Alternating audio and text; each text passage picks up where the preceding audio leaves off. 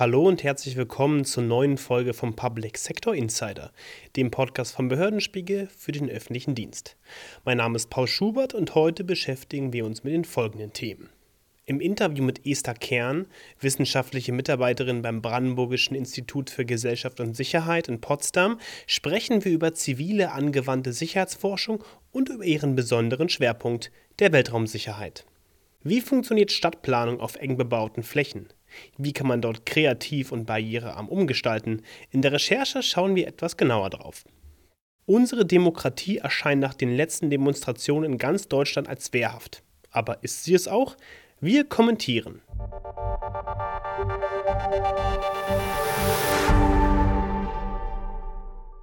Es braucht Sicherheit im Weltraum. Was beim ersten Hören etwas ungewöhnlich klingt, ist eine wichtige Zukunftsaufgabe. Für Esther Kern, wissenschaftliche Mitarbeiterin beim Brandenburgischen Institut für Gesellschaft und Sicherheit in Potsdam, ist die Thematik ein kleines Herzensprojekt. Wie wichtig zum Beispiel die Satelliteninfrastruktur über den Wolken ist, hat die Forscherin unserer Chefredakteurin Dr. Eva Schotte-Proll verraten. Herzlich willkommen hier bei uns, liebe Esther.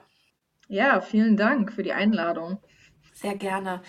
Wir wollen uns heute ein bisschen unterhalten über eure Forschungsprojekte. Also eure Forschungsprojekte, das ist vor allen Dingen das Brandenburgische Institut für Gesellschaft und Sicherheit. Das Portfolio ist ja relativ breit. Also ihr beschäftigt euch mit den Kosten von Sicherheit, Cybersicherheit, aber auch mit der Resilienz, der Bargeldversorgung zum Beispiel. Was ist der übergeordnete und übergreifende Aspekt all dieser Projekte? Ja, genau. Ähm, man muss vielleicht ein bisschen zum Hintergrund sagen, also das Brandenburgische Institut für Gesellschaft und Sicherheit ist ein ähm, Forschungsinstitut mit Sitz in Potsdam.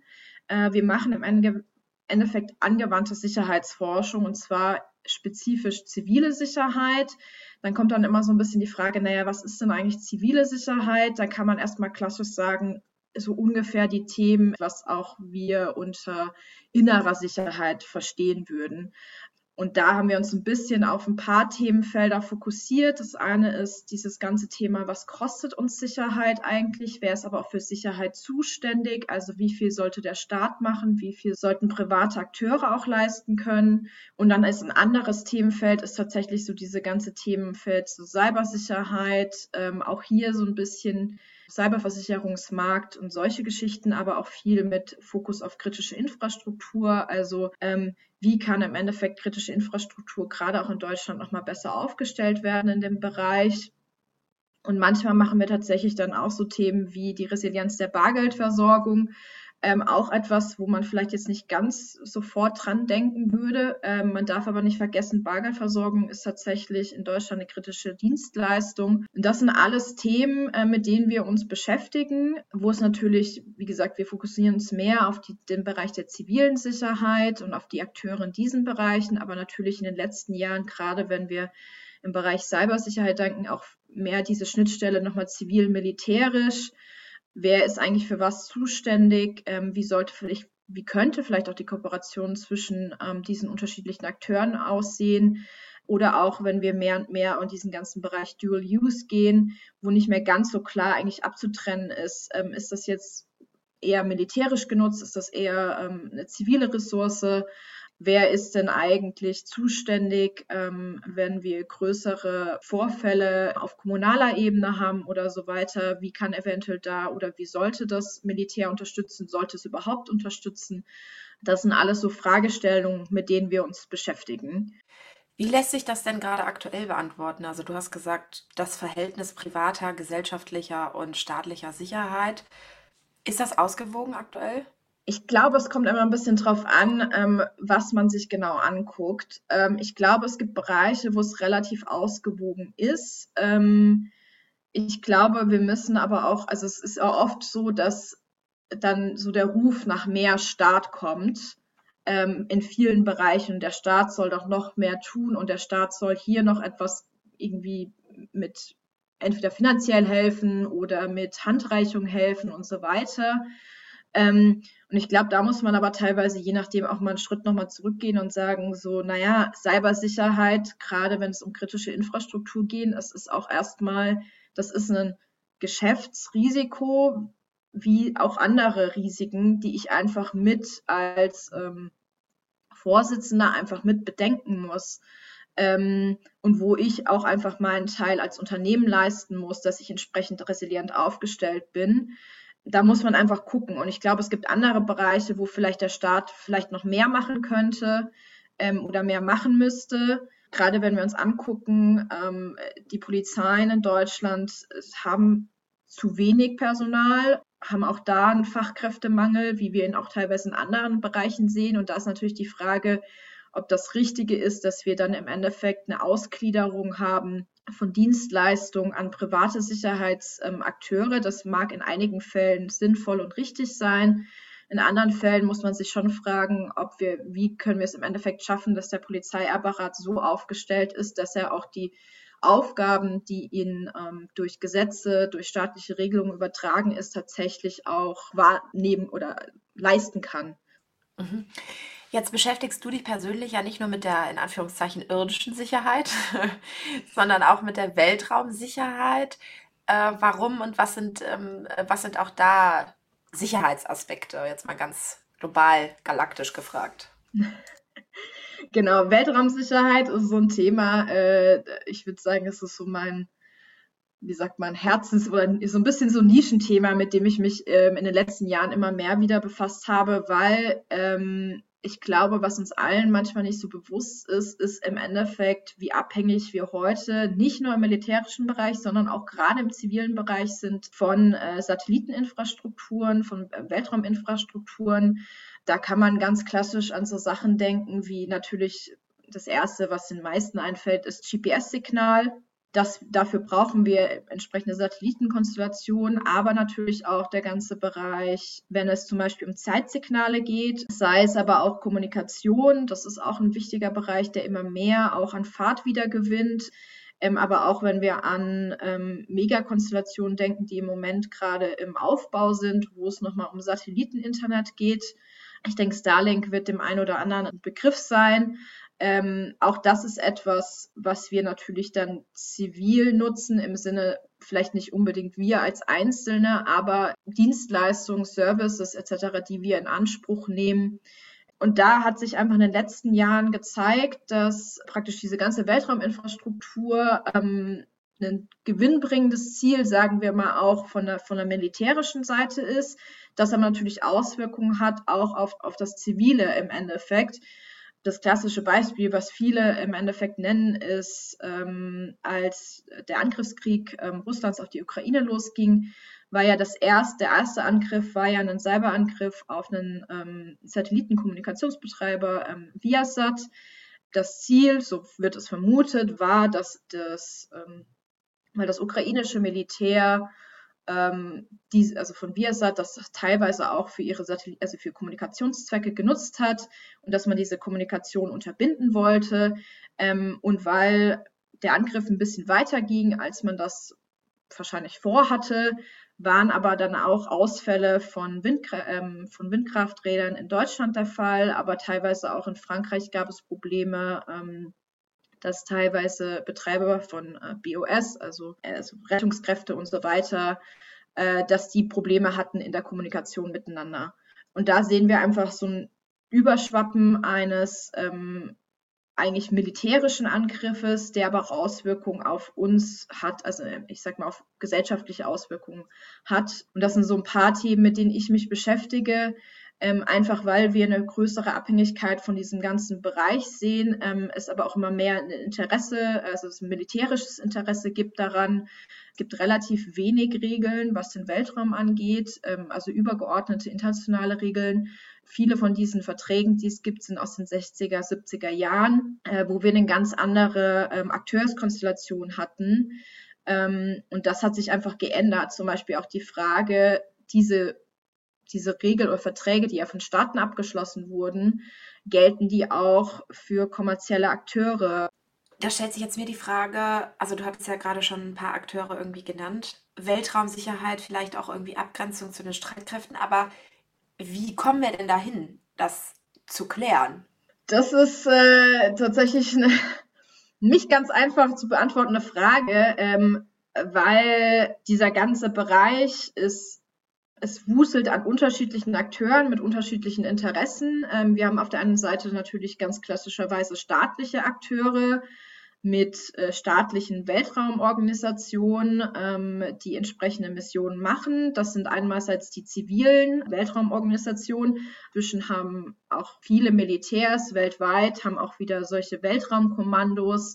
Dann haben wir natürlich die UN auf der anderen Seite, die als der internationale große Akteur drin ist. Wir haben aber auch Unterorganisationen innerhalb des UN-Rahmens nochmal, also zum Beispiel ähm, die Internationale Telekommunikation ähm, Union, die dafür zuständig ist, Frequenzen zu verteilen. Wir haben kommerzielle Akteure. Wir haben die EU inzwischen auch immer mehr, die auch als Akteur in diesem ganzen Bereich auftritt. Ähm, und da ist einfach noch nicht so, also es ist noch nicht ausgehandelt, wer wie für was zuständig ist und wie man sinnvollerweise diese kommerziellen Akteure mit einbindet.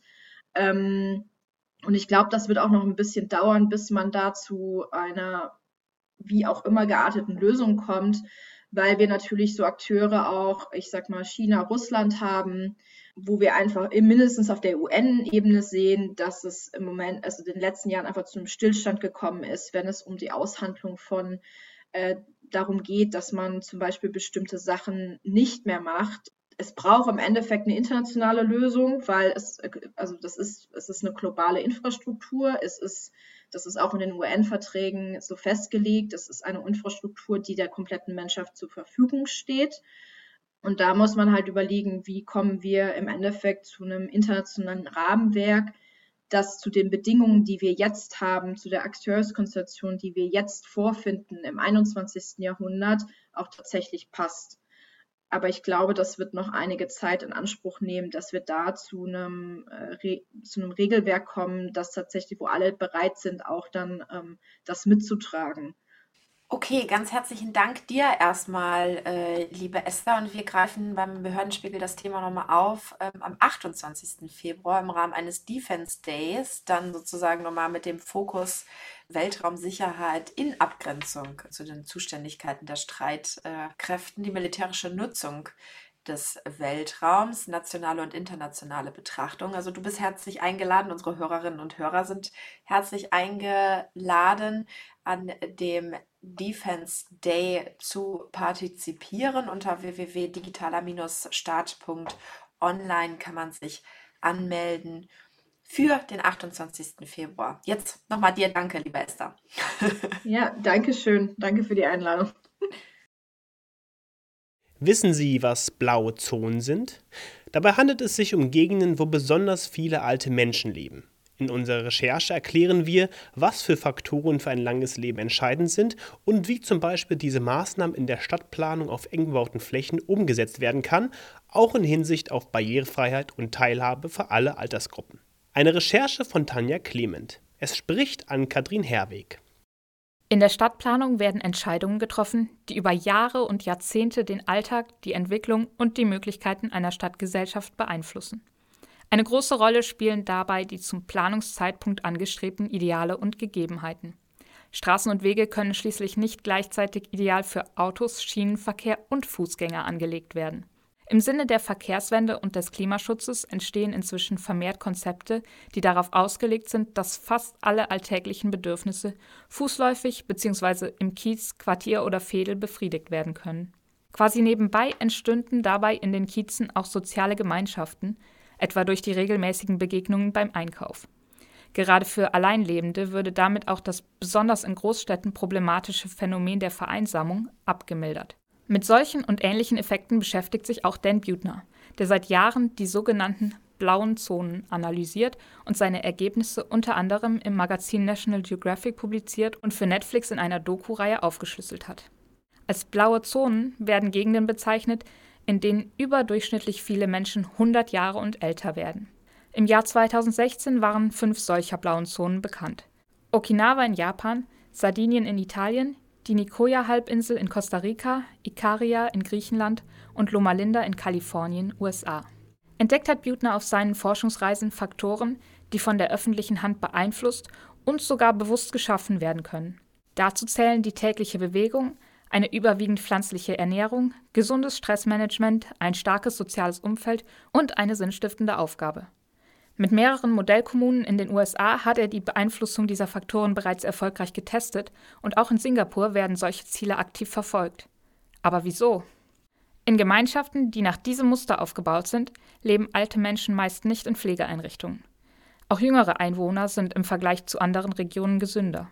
Angesichts des demografischen Wandels bieten diese Prinzipien großes Potenzial, das Pflegesystem zu entlasten, ältere Menschen in eine aktive Gemeinschaft zu integrieren und so eine lebendige und resiliente Stadtgesellschaft zu unterstützen. Durch die allgemein zuträgliche Auswirkung auf die Gesundheit würde zudem die Belastung für das Gesundheitssystem gemindert. Stress und Lifestyle-Erkrankungen würden reduziert. Natürlich können Kommunen nur begrenzt auf die Ernährung, das soziale Umfeld oder die Bewegungsgewohnheiten von Einzelpersonen einwirken. Aber mit strukturellen Entscheidungen in der Stadtgestaltung, der Förderung von sozialen Projekten und Vorgaben oder Kooperationen für das Essen an Schulen und Kindergärten sowie in den Kantinen öffentlicher Arbeitgeber werden die Menschen immer wieder sanft in die richtige Richtung geschubst. Die gesetzlichen Krankenkassen verfolgen seit einigen Jahren ein ganz ähnliches System, in dem sie gesundheitsfördernde Gewohnheiten mit Boni belohnen. In den eng bebauten Städten ist Stadtplanung vor allem eine Suche nach geeigneten Flächen. Doch wenn man kreativ denkt, bieten sich auch hier passende Lösungen. So berichtet etwa Alexander Mittag, Fraktionsvorsitzender der SPD-Stadtratsfraktion in Delmenhorst, dass es gelungen sei, ehemalige Kaufhäuser in barrierearme Wohneinheiten umzubauen. Wir hatten zum Beispiel in der Innenstadt äh, ein recht hohes Angebot an leerstehenden Kaufhäusern, die schlicht und einfach jetzt im Zeitalter von Amazon nicht mehr nachgefragt wurden. So, dort haben wir das positive Beispiel. In der Vergangenheit wurde ein entsprechendes Kaufhaus äh, umgebaut zu barrierearmen, leider nicht barrierenfreien, zumindest barrierearmen Wohnungen, die dann in kürzester Zeit tatsächlich auch von äh, Leuten dann wahrgenommen wurden, die die klassische Biografie hatten, in, Eintritt in den Altersruhestand, Wohnung an und für sich, dadurch, dass die Kinder aus dem Haus waren, eigentlich von der Fläche zu groß. Allerdings auch das klassische Siedlungshaus am Stadtrand, wo jetzt die Treppe zu steil ist, beispielsweise die Nachbarschaft sich mittlerweile auch gewandelt hat. Äh, Stichwort auch Alterseinsamkeit, dass man dort die Möglichkeit hatte, direkt innenstadtnah zu wohnen, wo man fußläufig äh, Ärztezentrum hatte, Einkaufsmöglichkeiten und natürlich auch ein Bahnhof mit ÖPNV. Und das war zwar ein Punkt, wo man gesehen hat, wie schnell auch dieses ähm, umgewandelte Haus, sage ich jetzt einmal, nachgefragt und ausgebucht war, dass dieser Punkt auch in der Bevölkerung stark frequentiert wurde. Und da ist natürlich auch die Möglichkeit der momentanen Generation der verrenteten Babyboomer, dass auch der Punkt der Stadtplanung und der Innenstadtplanung neu gedacht werden muss. Gerade die barrierearme oder barrierefreie Umgestaltung der Städte sei nicht über Nacht möglich, so Dr. Hanno Ehrbeck, Fachbereichsleiter Geoinformation und Stadtplanung der Stadt Mannheim. Bei Gebäuden in Privatbesitz könne man nur über Förderungen und Informationsangebote unterstützen. Bei den kommunalen Liegenschaften und Flächen sei man jedoch auf einem guten Weg glaube, die größten Programme, die wir haben in dieser Hinsicht, sind natürlich im, im, öffentlichen Personennahverkehr, weil das natürlich auch heftige Barrieren sind, um dann wirklich in die Stadt zu kommen. Der, allein der Umbau der ganzen Stadtbahn- und Bushaltestellen auf Barrierefreiheit ist ja schon ein Kraftakt. Aber ich glaube, wir sind da dran, ähm, auch auf einem guten Weg, aber kann man nicht erwarten, dass das über Nacht passiert. Nicht alle Maßnahmen und Projekte stoßen dabei auf Zuspruch. Baumfällungen, Umleitungen und andere Umformungen der Stadt, die für ihre Bewohner auch ihr Heimatgefühl betreffen, lösen teilweise gravierende Proteste aus. Sally Bello ist Urbanistin und berät Ministerien, Kommunen und Institutionen. Sie begrüßt diese aktive Anteilnahme in der Bevölkerung und freut sich auch, wenn daraufhin Kompromisse und alternative Lösungen gefunden werden können. Dieser, dieser Mut zu sagen, wir wägen auch mal ab und diskutieren mit Fachleuten, wir diskutieren mit den Leuten, die vielleicht auch von externer Expertise reinbringen oder wie jetzt die Stadt Mannheim mit dem Land. Das ist wichtig, dass man nicht die schnellste und erste Lösung, die vermeintlich dann auch die sicherste ist, wählt. Das braucht ein bisschen Geduld manchmal. Städte befinden sich im ständigen Wandel, um den Bedürfnissen ihrer Bevölkerung standzuhalten. Klimamanagement, Hochwasserschutz, Verkehrswende, Wohnungsnot und demografischer Wandel sind die aktuell wichtigsten Herausforderungen für Stadtplanerinnen und Stadtplaner. Es gilt, jeden einzelnen Quadratmeter optimal zu nutzen, für Mensch und Umwelt. Entsiegelte Flächen bringen mehr Grün. Ein gutes ÖPNV-Netz verringert den Bedarf an Parkplätzen. Mehr attraktive Wohnungen für Ruheständler machen größere Wohneinheiten frei für Familien. Kurze Wege im Alltag verhindern manchen Verkehrsstau. Ganzheitlich gedacht können die Lösungen der Stadtplanung ineinandergreifen und Synergien schaffen, die die Lebensqualität steigern, die Umwelt schonen und den Menschen ein langes Leben bescheren. Mehr zum Thema finden Sie in der Diskussionsrunde Stadtplanung im 21. Jahrhundert zwischen politischen Ansprüchen und urbaner Realität in der Mediathek auf neustadt.org. Leben wir aktuell in einer wehrhaften Demokratie? Gerade scheint es so, dass kaum eine gesellschaftliche Gruppe von ihren Ansprüchen zurücktreten mag. Wie passt das alles noch zusammen? Ein Kommentar von Dr. Eva Charlotte Proll. Sprecherin ist Tanja Clement. Die Demokratie gilt als gefährdet und die Verfassung als bedroht. Wer so in den Wald hineinruft, dem schallt es gleichsam entgegen. Unternimmt man eine Bestandsaufnahme, stellt man einerseits fest, sowohl die Schuldenbremse als auch die Kompetenzverteilung von Bund und Ländern in der Cybersicherheit sind reformbedürftig. Andererseits grassiert die Angst, den Entzug der Grundrechte nach Artikel 18, wie zum Beispiel das passive Wahlrecht, als zu scharfes Schwert zu nutzen, um die AfD zu verbieten.